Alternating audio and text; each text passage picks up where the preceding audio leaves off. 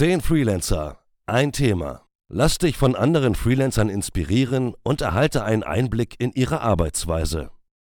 10 Freelancer wird präsentiert von Goodlands, dem All-in-One-Tool für dein Freelancer-Business. Rechnungserstellung, Zeiterfassung, Buchhaltung und Planung. Speziell für Freelancer und zentral an einem Ort. Erhalte drei kostenlose Monate des Premium-Tarifs mit dem Code 10 Freelancer. Diesmal sprechen wir über die Anfänge. Warum bist du Freelancer geworden? Ich wollte schon immer eigentlich selbstständig werden und hatte mich zuerst auch im Bereich Startup so ein bisschen orientiert, habe auch eine Zeit lang in einem Startup mitgearbeitet im Marketing. Das ist aber dann Corona-bedingt leider echt in die Binsen gegangen. Und dann habe ich mir überlegt, Mensch, was könntest du jetzt machen? Ich bin damals extra ähm, auf Teilzeit runtergegangen in meiner Festanstellung, weil ich gesagt habe, okay, ich muss jetzt irgendwie irgendwie möchte, möchte ich was machen. Also ich kann hier nicht weiter ähm, in meiner Position versauern und bin da beruflich nicht weitergekommen.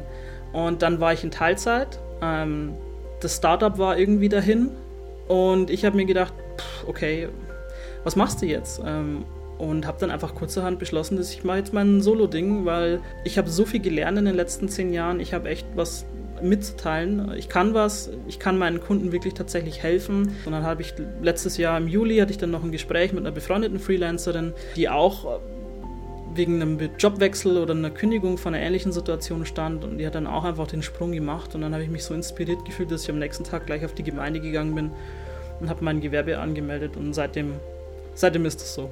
Also ganz simpel war es erstmal so, dass wir keine Betreuung für unseren Sohn in München gefunden haben und ich dann an meine vorhandene Freiberuflichkeit, also ich habe auch während meiner Angestelltenarbeit ähm, immer freiberuflich weitergemacht. Ähm, das äh, war mir immer sehr wichtig, ähm, dass ich auch, ich habe zwischendurch PR gemacht und mir war das aber immer wichtig, dass ich freelance weiter im Journalismus unterwegs bin. Daran konnte ich dann sehr gut anknüpfen 2007 und habe dann gemerkt, das ist einfach super, sich die Zeit selber einzuteilen und so weiter. Es ist aber auch super, eben in diesen Dienstleistungsbereich so ein bisschen reinzugehen und ähm, ja, mir quasi meinen eigenen Job zimmern zu können.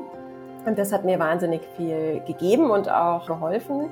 Und 2009 bin ich dann eben richtig eingestiegen und seitdem ja, gibt es für mich eigentlich gar keine Alternative mehr, weil ich verschiedene Kunden haben kann zur gleichen Zeit, weil ich verschiedene Projekte haben kann zur gleichen Zeit.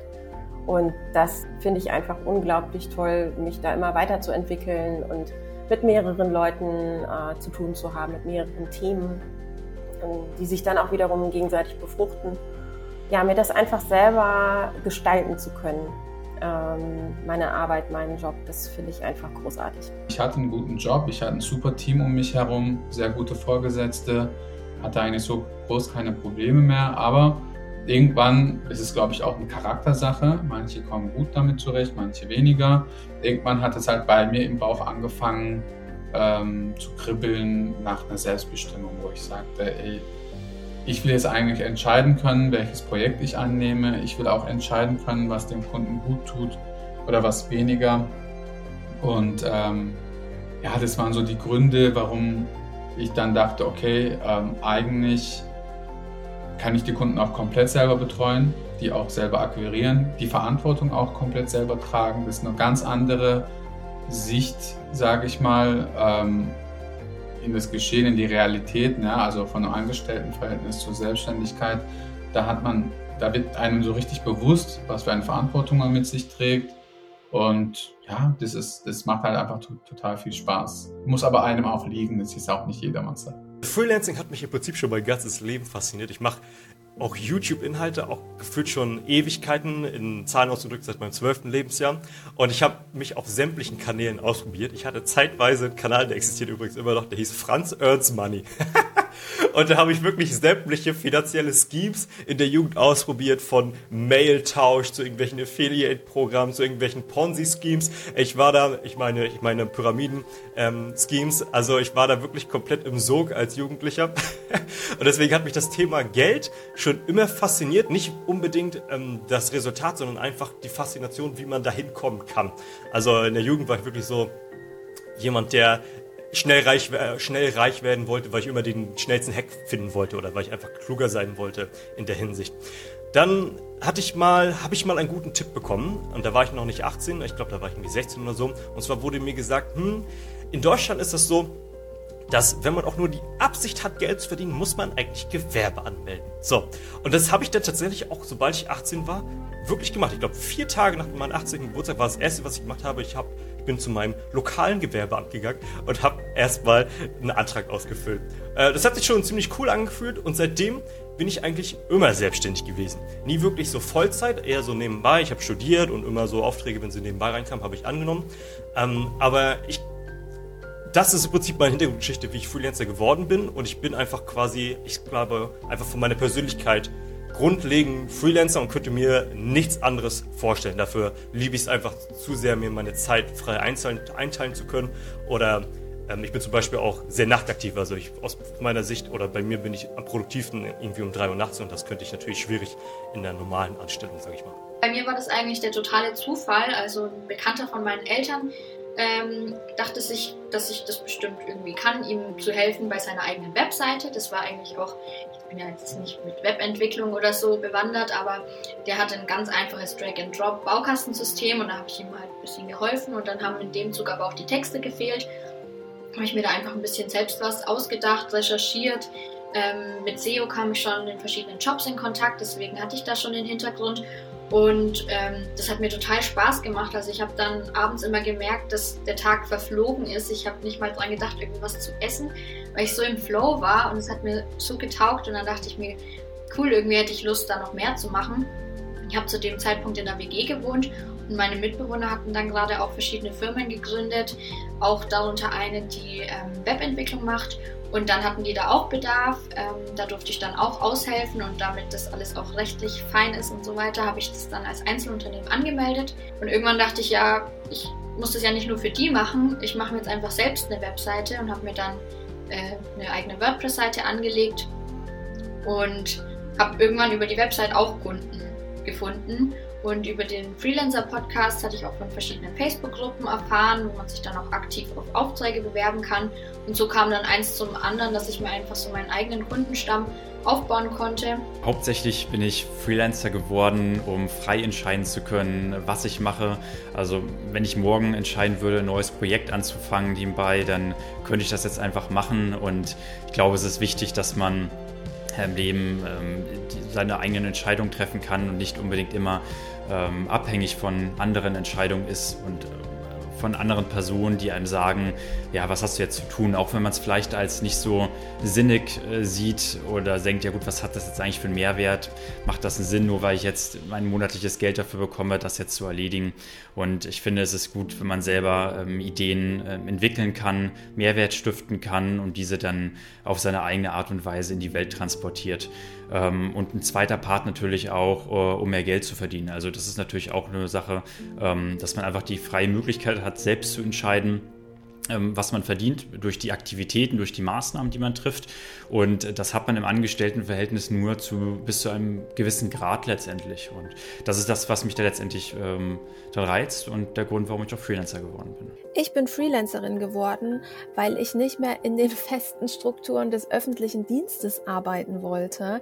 Ich habe mich unglaublich eingesperrt gefühlt in meinem Denken und in auch meiner Lösungskompetenz. Ich bin so ein typischer Lösungsmensch. Und deswegen war für mich der einzige Weg, nachdem ich mehrmals den Job gewechselt habe, in, in die Selbstständigkeit, in das Freelancertum zu gehen. Und ich bin unglaublich zufrieden und glücklich damit.